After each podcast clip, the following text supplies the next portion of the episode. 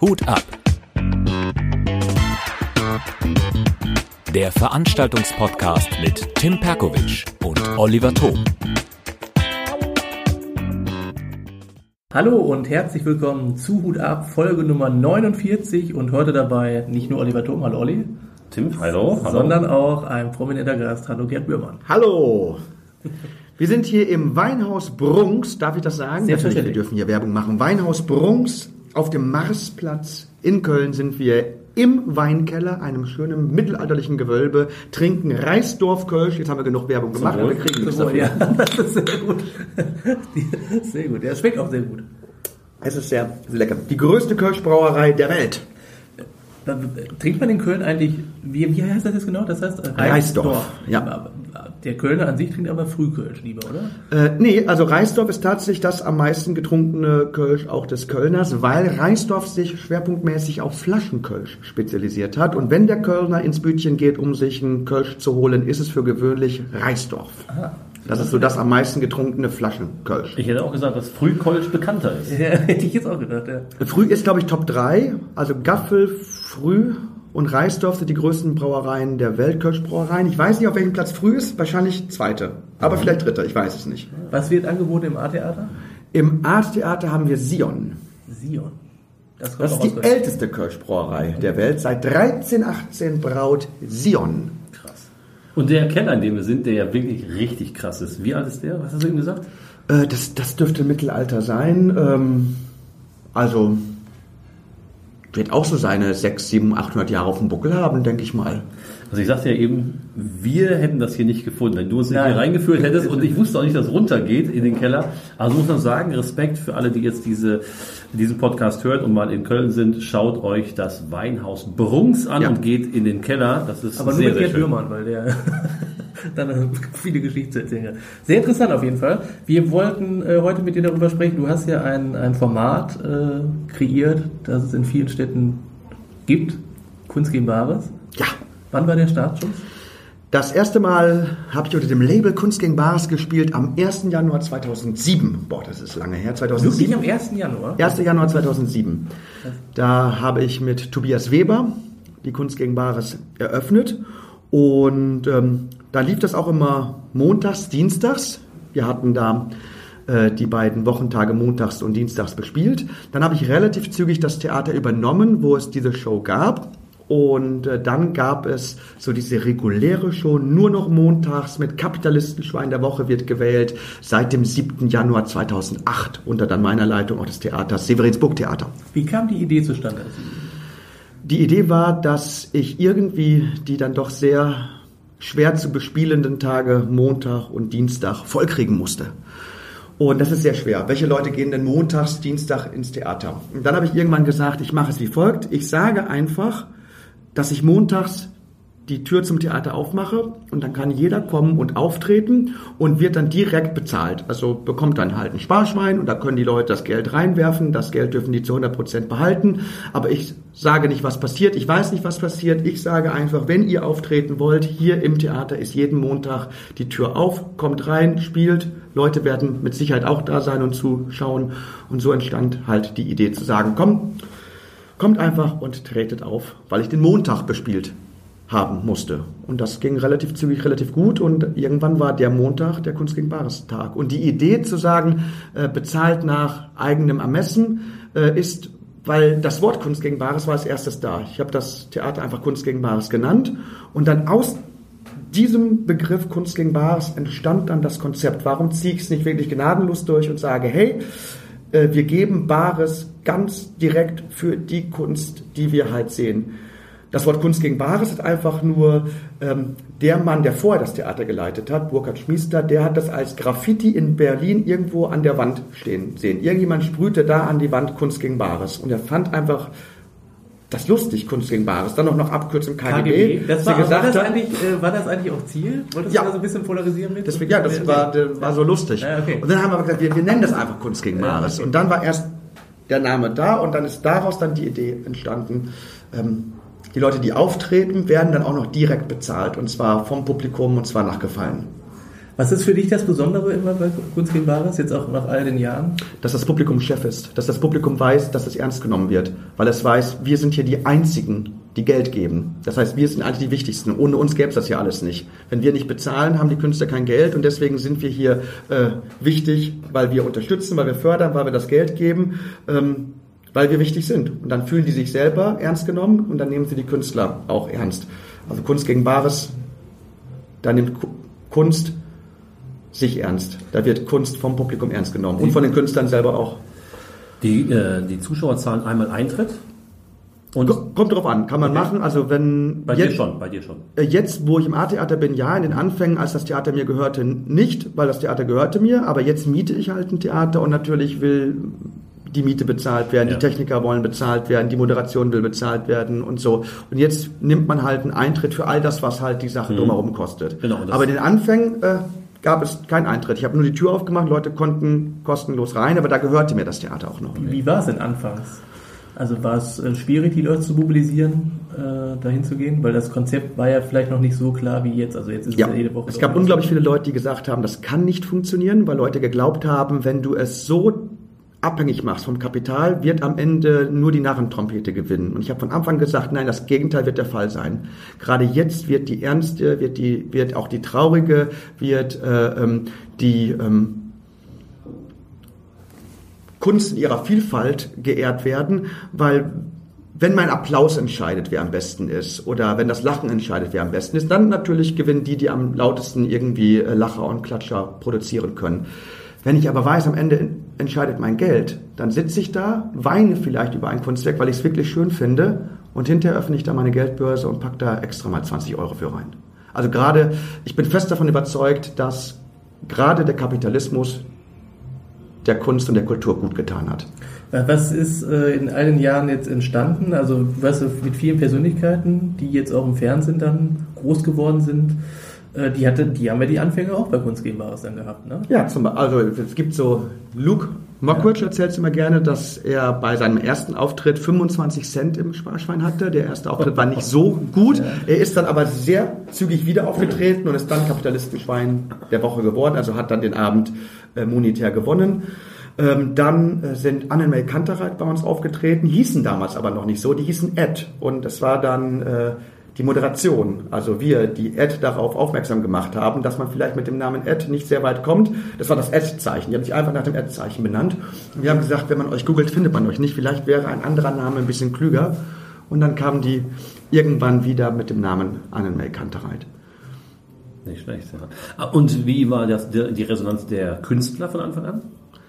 Ähm, sagen, sagen wir so, bei der allerersten Ausgabe Kunst gegen Bares waren sieben Leute im Publikum, davon waren fünf Künstler. Es war also natürlich am Anfang schwer, die Leute erstmal zu begeistern. Lag es vielleicht auch am Datum? Ähm, natürlich, Montag ist jetzt nicht so Nein, nein, oh, der erste, erste.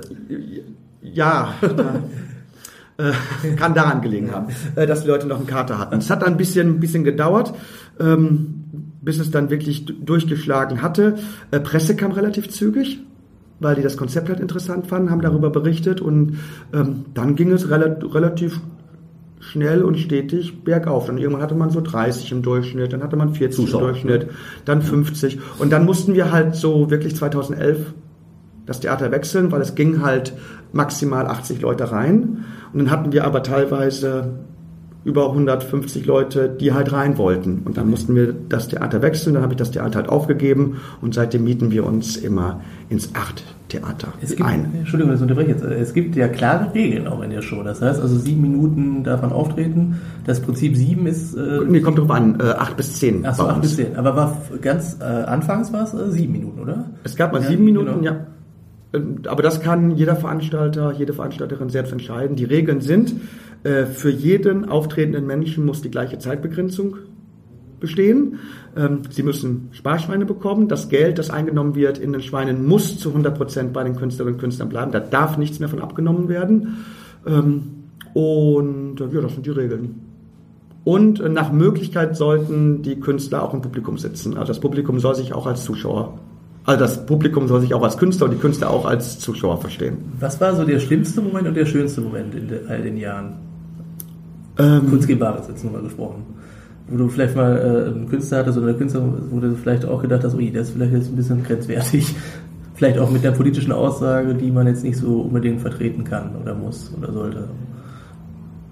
Also es gab schon politische Aussagen, die mir sehr widersprochen sind äh, und mir sehr widersprochen haben, aber ich versuche Leute nach Möglichkeit auf der Bühne zu lassen, weil die haben ihre acht bis zehn Minuten. Das, äh, diese Kunst, diese Zeit ist ihnen zugesprochen worden. Dann dürfen sie die Zeit auch nutzen, wie sie wollen.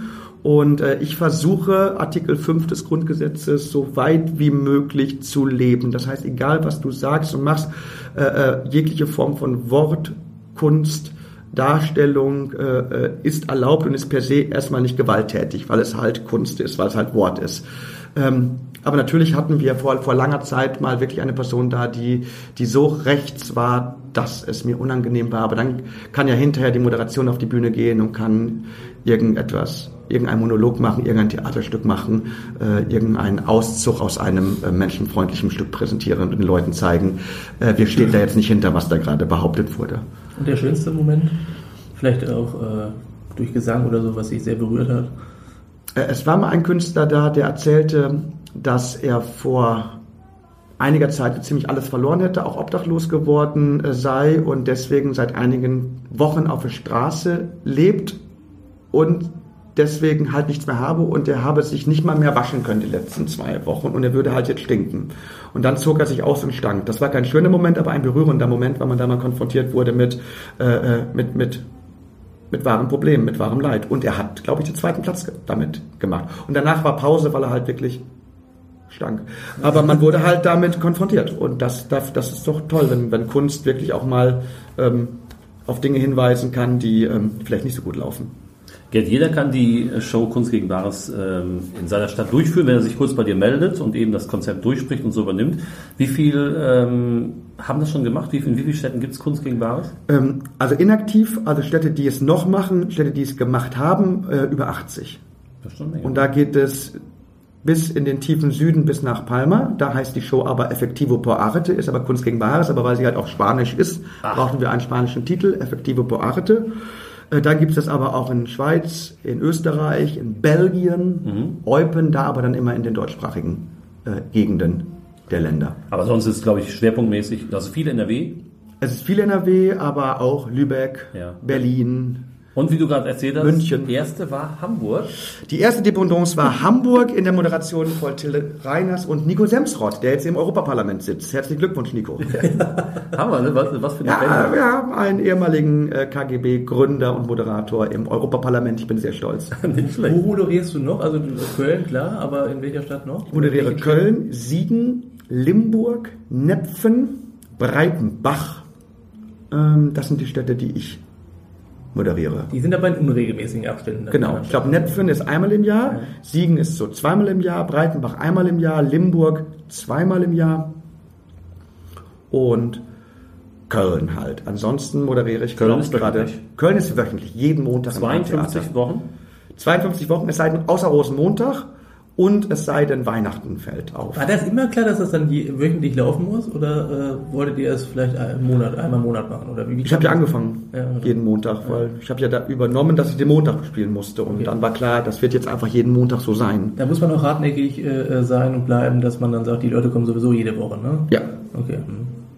Also natürlich ist es hilfreich, wenn das mir das Theater, wo ich gestartet habe, gehört hat, hat mir natürlich geholfen, weil wenig Theater hätten jetzt das Durchhaltevermögen gehabt zu sagen, wir machen das jetzt, bis es erfolgreich ist. Aber das ist der Trick, du musst es machen, bis es erfolgreich ist, wenn du daran glaubst. Und ich habe von Anfang an dran geglaubt und ähm, jetzt sind wir fast immer ausverkauft. Du bist ja auch als Solokünstler unterwegs. Ja. Das kann man ja vielleicht auch nochmal äh, hier darauf hinweisen. Ja, als Solokünstler entweder schauspielerisch, also ich mache gerne der Kaufmann von Venedig, Faust, Othello, so die großen Dinge Deutschland, ein Wintermärchen Heine. Aber ich habe auch ein Stand-up-Soloprogramm Totalausfall. Wie kam das äh, zustande? Du hast dann äh, für dich äh, gemerkt, also humoristisch bist du äh, eine glatte Eins oder wie, wie kam das? Oder, oder ist das dann auch durch die Moderation irgendwann entstanden, dass du gemerkt hast, oh, ich bin. Es gibt ja Kunstformen, die ich selber schätze. Und Ja. ich finde, die höchste Kunstform, die, die mir am meisten gefällt, ist Stand-up. Ich halte sie für die schwierigste Kunstform überhaupt, weil sie sehr persönlich ist, weil sie sehr ehrlich ist, ähm, weil sie sehr demokratisch ist. Also Stand-up ist immer ein, ein Zeichen einer Demokratie eigentlich, weil ähm, es so die selbstbestimmten Individuen sind, die über sich selbst und über die Leute im Publikum sich lustig machen, äh, während Kabarett für gewöhnlich immer äh, sich über die anderen lustig macht. Du bist kein Freund von Kabarett. ne? Ich bin Das kein ist Freund von Kabarett. Kabarett ist immer ein Auslachen. Manchmal von den richtigen Leuten, aber Kabarett ist viel zu häufig ein, ein Auslachen. Viel zu häufig steht die eigene politische Meinung im Vordergrund und das ermüdet mich. Weil wir haben alle politische Meinungen. Warum soll man dann auch noch besonders stolz darauf sein, etwas zu haben, was eh alle haben? Jeder hat eine politische Meinung. Das ist nichts Besonderes. Doesn't make you special. Shut the fuck up. Hast du Vorbilder auch äh, Ähm. im, im Comedy-Bereich oder im, im Schauspielbereich?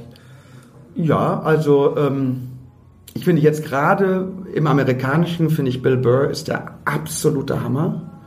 Ähm, der macht sehr brutalen, sehr sehr brutale, sehr äh, ehrliche Comedy. Äh, ich fand, ähm, wen fand ich denn?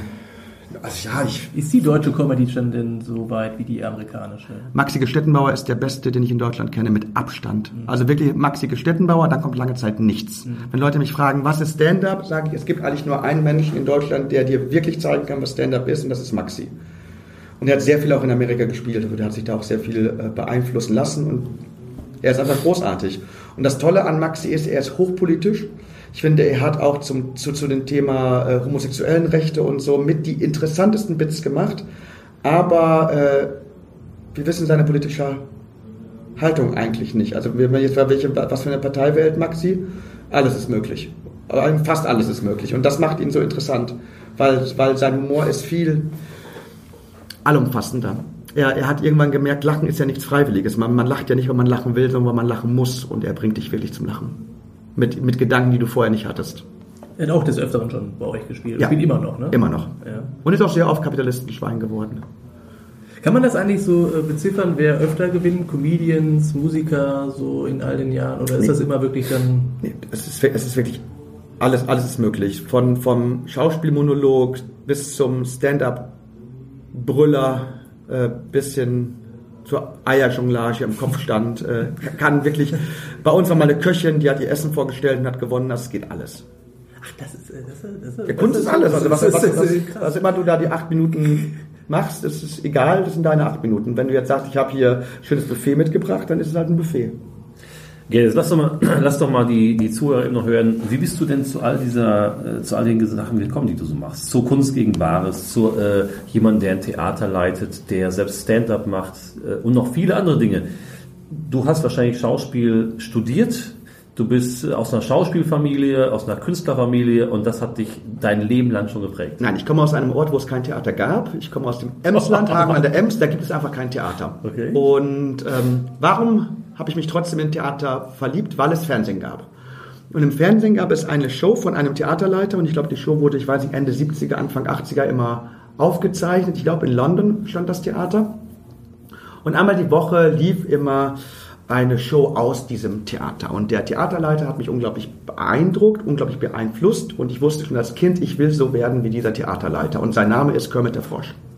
Okay. Oh, es war die Muppet Show. Und ich fand das richtig toll. Und irgendwann habe ich mir gesagt, ähm, vielleicht können Menschen auch das, was der Frosch, was der Bär, was der Hund, was die Monster, was die Hühner da machen. Und ich habe herausgefunden, es geht. Wir Menschen können das auch.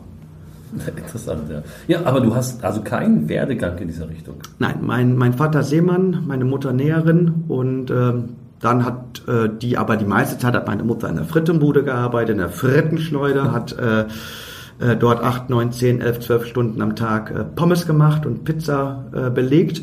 Äh, Vater war auf hoher See und da komme ich her.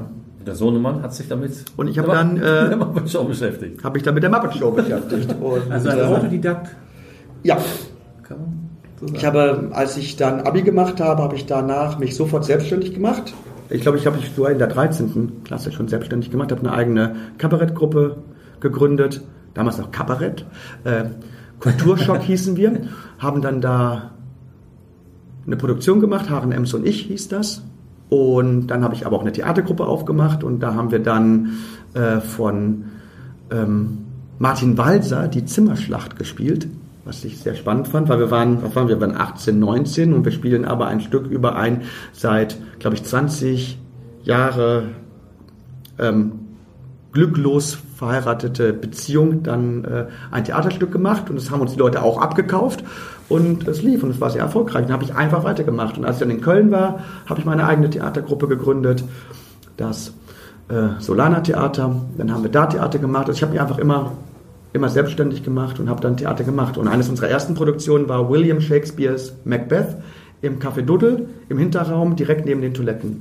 Das heißt, während dann wirklich Macbeth da seine Sätze gesagt hat, ähm, das Leben ist ein Märchen erzählt von einem Idioten, hörte man ähm, die Toilettenspülungen im Nebenraum. Und das war geil. Und es gingen da 40 Leute rein und das haben wir einfach gemacht. Und ich habe einfach die, die Orte bespielt, die mich spielen ließen. Gibt es denn noch eine hohe Affinität von, von Menschen, die dann zu so einem Theaterstück noch gehen? Oder ist das in den letzten Jahren ähm, ja. Nee, es wird, es wird, es wird, es wird immer mehr. Das Gute ist, ich habe das also Theater. Mehr sogar. Ja klar, ich hab, als ich das Theater übernommen habe, habe hab ich einfach Glück gehabt, weil ich habe das Theater, das Severinsburg Theater übernommen bei dieser Wirtschaftskrise. Es gab ja diese Weltwirtschaftskrise ja, genau. 2007, 2008, 2009. Das war mein Glück, weil je größer die Wirtschaftskrise, umso mehr Leute gehen ins Theater. Das ist eine alte Regel, die hat immer schon gegolten und die Theater waren proppenvoll in der Zeit, weil Leute dann raus wollen.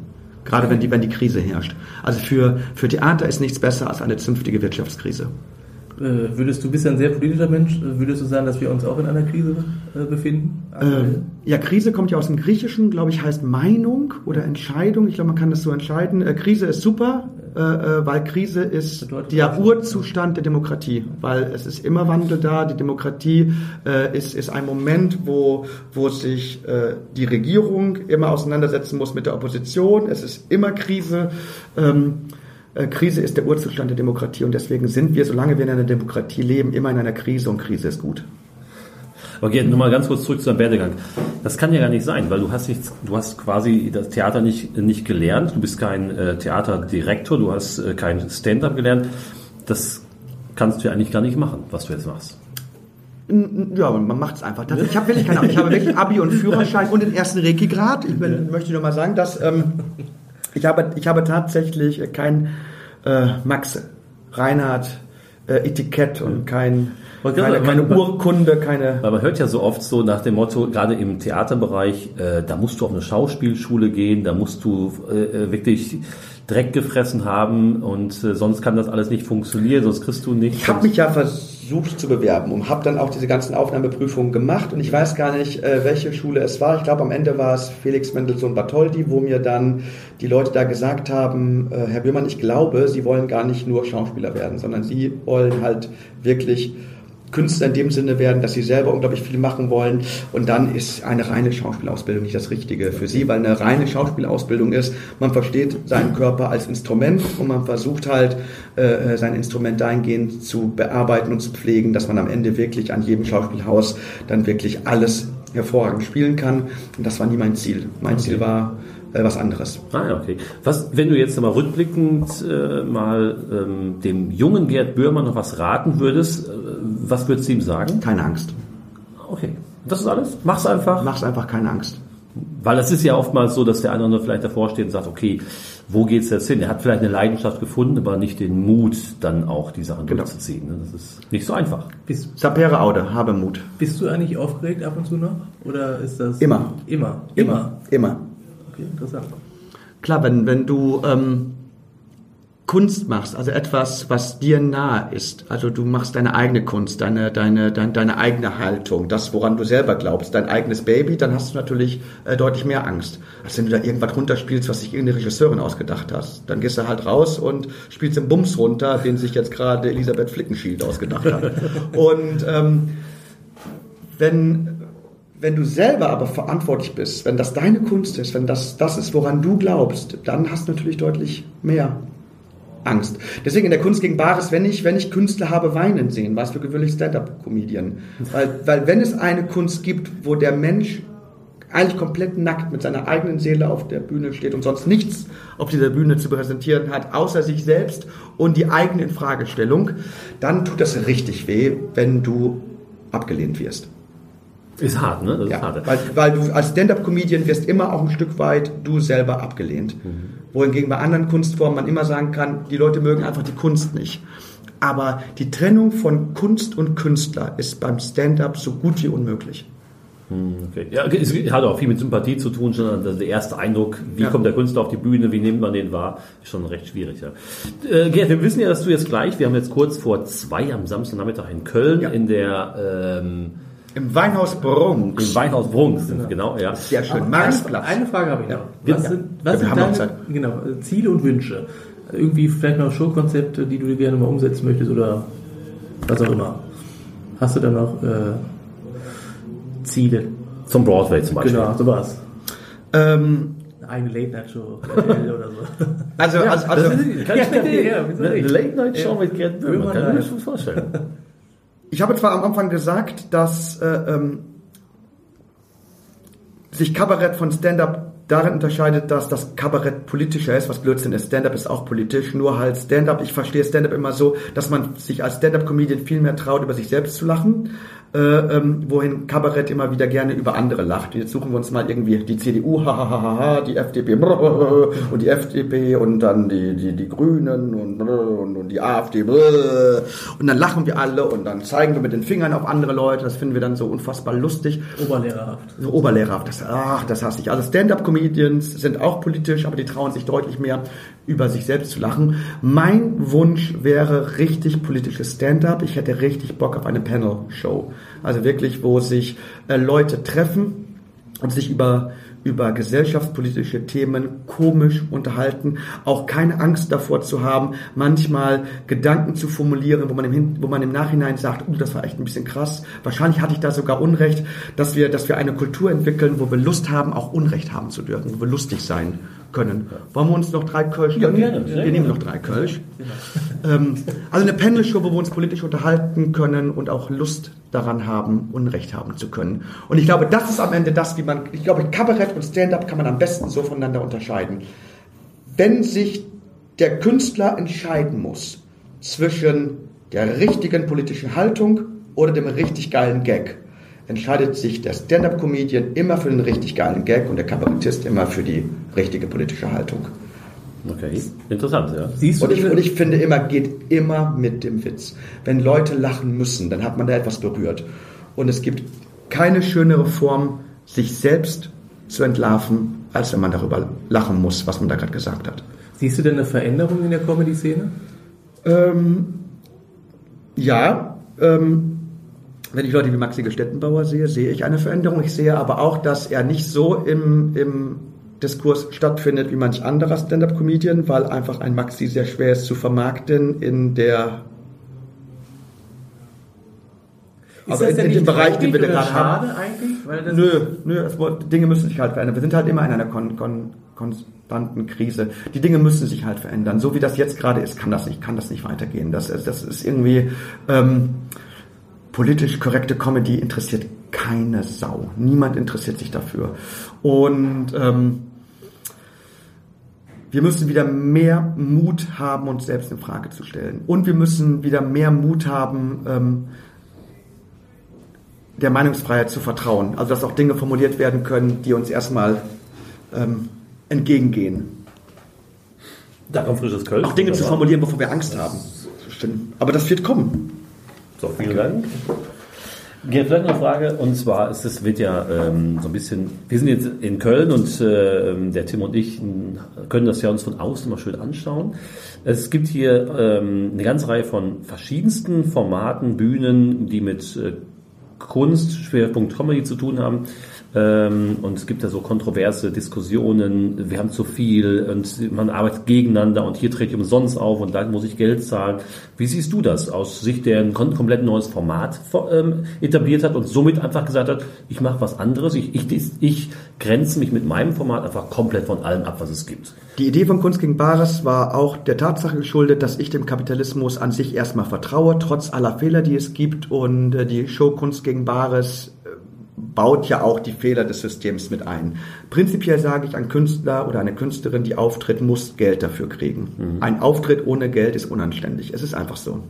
Deswegen habe ich ja die Idee entwickelt, dass auch wenn es eine offene Bühnenshow ist, auch wenn jemand nicht gebucht wird, sondern einfach nur kommt und auftritt, muss er oder sie die Möglichkeit haben, dafür Geld zu kriegen. Und es muss auch Geld Genau, man bewirbt geben. sich bei dir und dann, du entscheidest dann nicht nach Qualität, sondern jeder bekommt die Chance nach Reihenfolge. Genau. Außer es ist jetzt wirklich zu krass und passt einfach nicht, dann würdest du halt, Ja. bitte geh zur anderen Show. Aber sonst kommt, du hast glaube ich 140 noch auf der Warteliste. Ja. Und äh, da kommt, kann jeder auftreten und danach entscheidet das Publikum. Ja.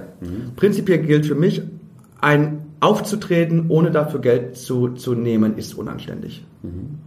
Aber Einfach- auf einer Bühne. Ja, du musst in irgendeiner Form musst du Geld bekommen. Du musst, ent, du musst Arbeit entlöhnen. Alles andere ist unanständig. Du kannst dir irgendwelche Ideen, und wenn es am Ende nur ein Hut ist, wo dann alle daran beteiligt werden, aber es muss einen Moment geben, wo das Publikum merkt, der Typ da auf der Bühne muss essen, trinken und Miete zahlen. Und dafür muss der Geld kriegen. Aber warum glaubst du, ist das im Moment so, dass, äh, dass das nicht entlohnt wird?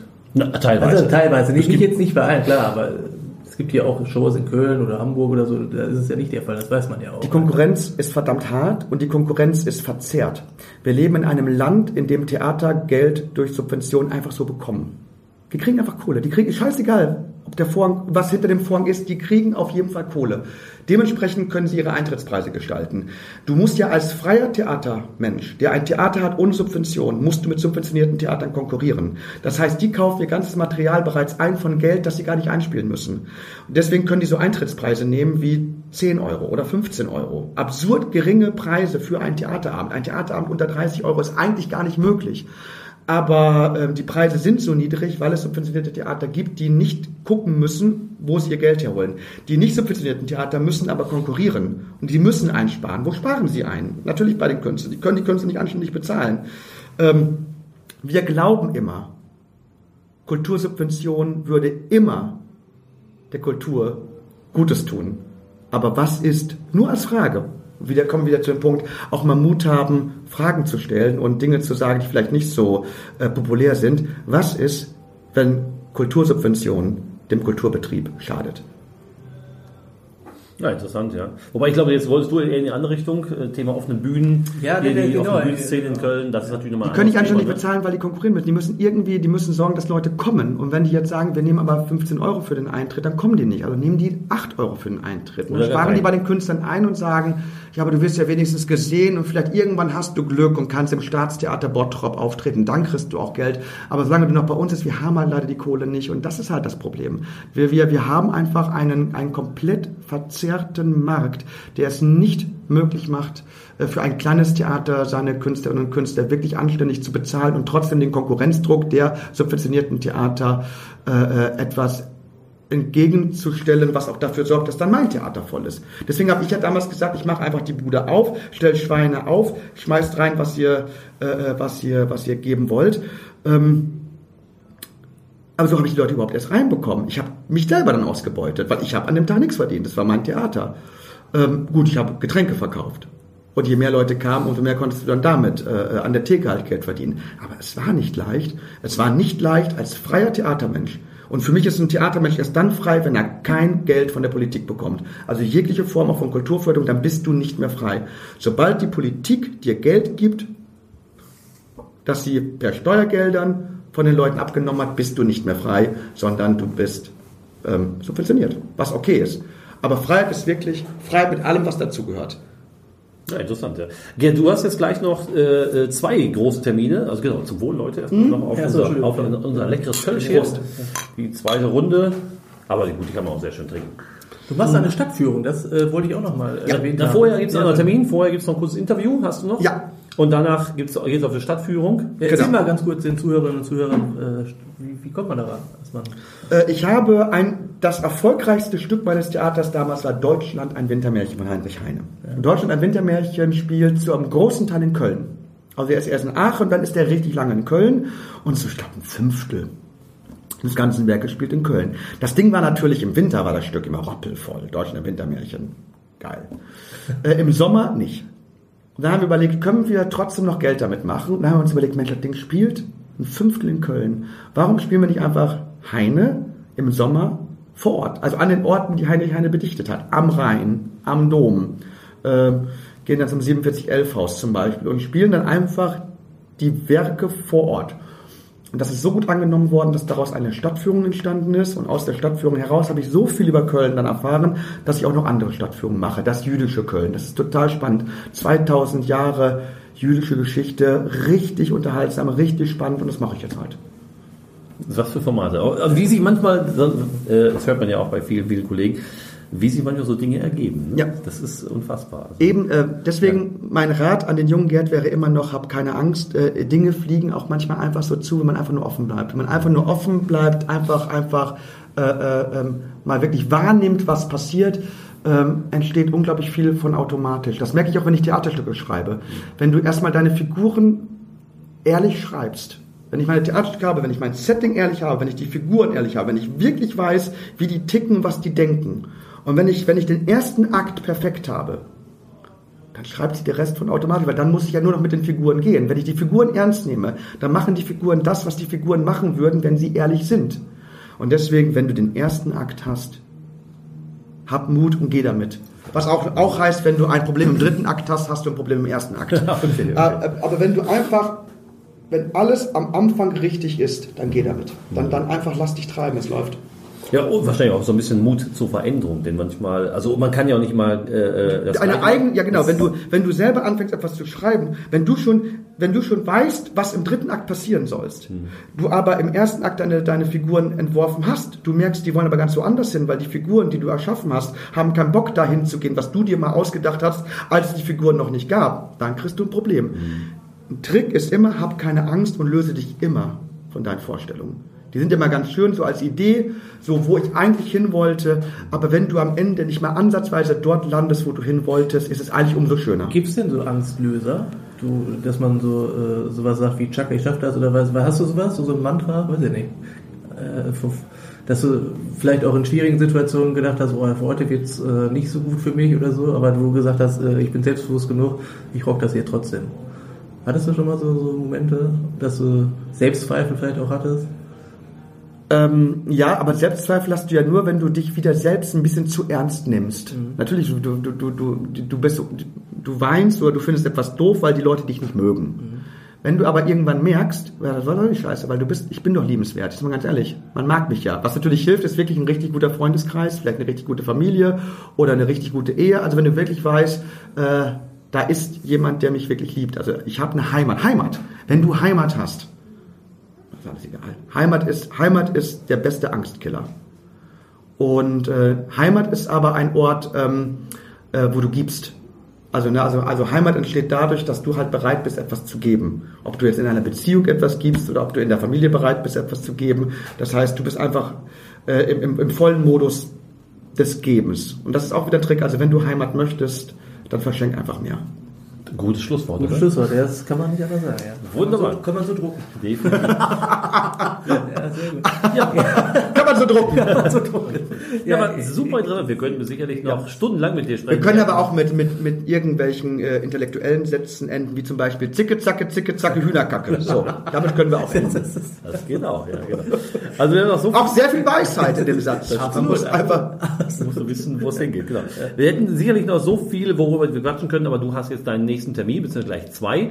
Und, Wie haben wir es denn? äh, Kurz, wir haben stand kurz nach zwei, du musst ja nicht um zwei da sein, du brauchst natürlich nur zwei Minuten, von Ja. daher, wir wollen jetzt nicht länger aufhalten, aber trotzdem vielen Dank. Vielen Dank für deine Zeit. Und Ja, das danke. Gespräch. Das war sehr schön. Und wer jetzt äh, bei Kunst gegen Bares bei dir in Köln auftreten möchte, jeden Montag im Art-Theater. Wer auftreten möchte, am 1. Dezember 2019 wird der Kalender geöffnet für 2020, weil wir nicht auswählen. Wer sich als erstes anmeldet, kommt dran. Das führt dazu, dass alle Plätze im Jahre 2019 rappelpappelvoll sind. Und deswegen öffnet sich der Kalender um Punkt Mitternacht am 1. Dezember 2019 für sämtliche Montage im Jahr 2020. Einfach Gerd Bührmann at hotmail.de, Bührmann, B-U-U-R-M-A-N-N. Facebook Also gibt's da nicht mehr, ne? Äh, ich habe kein Privatprofil Okay. mehr. Es gibt natürlich immer noch diese Seiten Kunst gegen Bares, die ich geschafft habe. Deswegen muss mein, mein Privatprofil noch weiter existieren. Aber ich habe bis auf meiner Frau, meiner Mama und drei Freunde alle Freundschaftsanfragen gelöscht. Es ist nichts Persönliches. Ich will kein Privatprofil mehr haben, weil Facebook mir mehrere Stunden am Tag geraubt hatte. Ich war wirklich abhängig von der Scheiße. Und äh, das ist auch nochmal ein Rat. Hört einfach mit dieser ganzen Facebook-Kacke auf. Ja. Interessant, gut, ja. Ja. Wer dich aber mal buchen möchte, denn da muss ich schon dir Werbung machen. Du warst schon zweimal bei mir in der Show, das war grandios, von daher kann ich es nur empfehlen. Ich wollte, das ist jetzt interessant, ich weiß, du musst weg, aber Facebook, warum jetzt genau? Also du, du meinst eine Abhängigkeit, das ist wie eine Droge, oder was? Ja. Okay. Sie arbeiten aber auch wie eine Droge. Ist euch schon mal aufgefallen, dass wenn du äh, neue Kommentare hast, dass das mit einer kleinen roten Kugel angezeigt wird? Was in der Natur, wir Menschen, das sind Bären. Das heißt, dieses Rot löst etwas aus. Das löst auch in unserem Gehirn etwas aus. Wir sehen dieses rote Ding und dann klicken wir drauf und wir haben direkt ein Gefühl, wir sind relevant, wir finden statt. Das heißt, es schmeichelt unserer Seele. Natürlich sind wir nicht re relevant. Niemand interessiert sich dafür. Ich habe mein Profil vor- Weihnachten 2018 abgeschaltet. Ich kriege heute noch ein halbes Jahr später, schreiben mir Leute, warum hast du mich eigentlich entfreundet? Die merken das jetzt erst. Ich bin denen ein halbes Jahr lang nicht angezeigt worden. Ihr Leute, die auch manchmal so 50, 60, 70 gefällt mir unter eurem äh, Account habt, das ist alles Fake. Den wenigsten Leuten wird es angezeigt. Das sind übrigens auch immer die gleichen, die gefällt mir drücken. Vielleicht fällt es euch nicht auf. Ihr seid nicht relevanter, nur weil ihr 100 gefällt mir auf Facebook habt. Facebook verarscht euch.